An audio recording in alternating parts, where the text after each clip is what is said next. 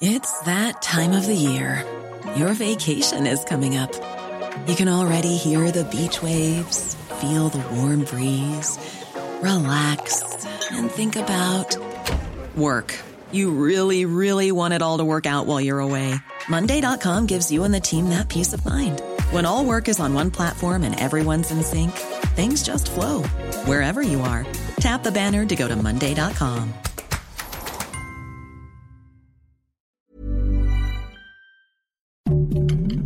Heraldo Podcast, un lugar para tus oídos.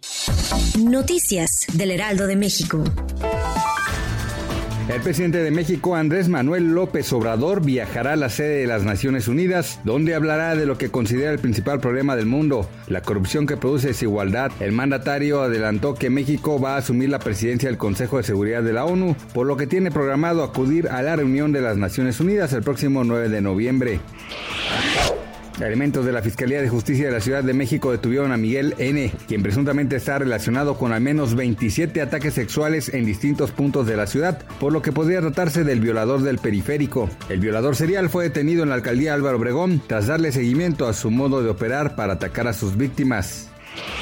Un actor de 37 años murió en el mítico Teatro Bolshoi en Moscú, Rusia, cuando participaba en la ópera Satko el sábado por la noche. El telón de fondo lo aplastó en un cambio de escenario. El público creyó que todo era parte del espectáculo hasta que los artistas comenzaron a gritar que su amigo estaba debajo de la utilería.